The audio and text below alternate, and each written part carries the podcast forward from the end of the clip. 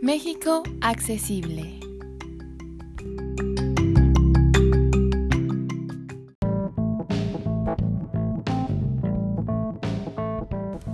Hola, buenos días. Pues vamos a empezar con el desarrollo político del país, que básicamente eh, vamos a explicar cómo es que llegamos a la política que actualmente usamos. Sí, principalmente podemos hablar de la historia como un desarrollo político del gobierno mexicano, que pues desde sus inicios no era México como tal. Empezamos con la fundación de la ciudad, de el reino de la Nueva España, ya que vinieron los españoles, nos conquistaron y nos rigen bajo las leyes principalmente pues son españolas. Eh, nos rige todo el gobierno y la forma de gobierno que estaba en España y nos liga a esa parte de nuestra historia. Bueno, después vamos a continuar con una monarquía en 1821, desde los tratados de Córdoba hasta el plan de Casamata. Y después se va a instaurar la República Federal en 1823. Todo esto se va viendo post independencia, o sea, una vez que terminamos del periodo de virreinato y queremos nuestra independencia para consolidar ya nuestra nación, es donde se va viendo la primera monarquía con Agustín Iturbide y después la República Federal.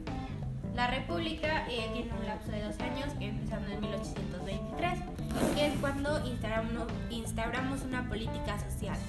Esto hace que es nuestro primer intento al crearnos como una federación, teniendo una consolidación de federaciones, que, la cual fue dividida. Por ejemplo, aquí podemos ver que tenemos inestabilidad política, tenemos en los primeros intentos de la constitución, este, el primer intento de federación y pues obviamente la división y las constantes peleas entre lo que eran los federalistas y, y, los centralistas, que después se van diversificando en liberalismo y conservadurismo. Entonces son pequeñas corrientes de ideologías que van consolidando poco a poco la idea del país. Seguimos con una república centralista.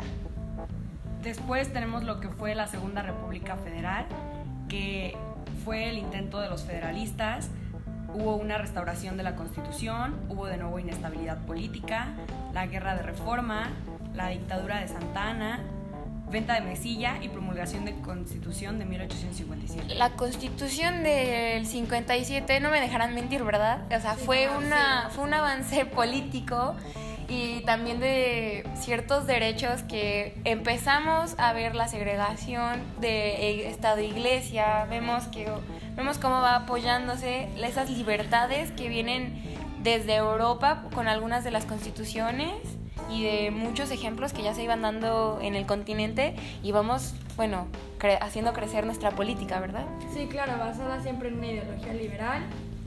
pues... Eh, seguimos con la segunda monarquía.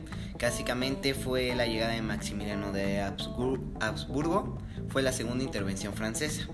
Eh, varios este, actos históricos que se formaron en esta segunda monarquía fue la batalla de Puebla, eh, el pacto de Chapultepec entre la familia Iturbide y Maximiliano de Habsburgo y la entrada de Benito Juárez a la Ciudad de México. Y después caemos en un periodo donde pues estamos todavía en inestabilidad, pero pues intentamos poco a poco como centralizar más nuestra idea de política y vamos dando la República Democrática Representativa y Federal, o sea, esto ya lo podemos ver después de que es un pequeño paso entre la historia porque el chiste de esto es que pasa toda la parte de la revolución, bueno, vemos el, la dictadura de Porfirio Díaz, pasa la revolución, pero en esos lapsos como inestables es donde surge también la idea de crear una constitución que verdaderamente nos avale como nación. Y pues básicamente esta República Democrática Representativa Federal es nuestro gobierno actual.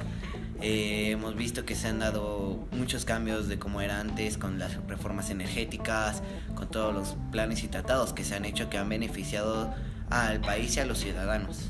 Y bueno, aquí caemos también en la constitución que nos rige hoy en día, la constitución de 1917, promulgada en el tiempo de Venustiano Carranza, donde nos da oficialmente el nombre que tenemos. El nombre que tenemos, sí. ajá, que son los Estados Unidos mexicanos.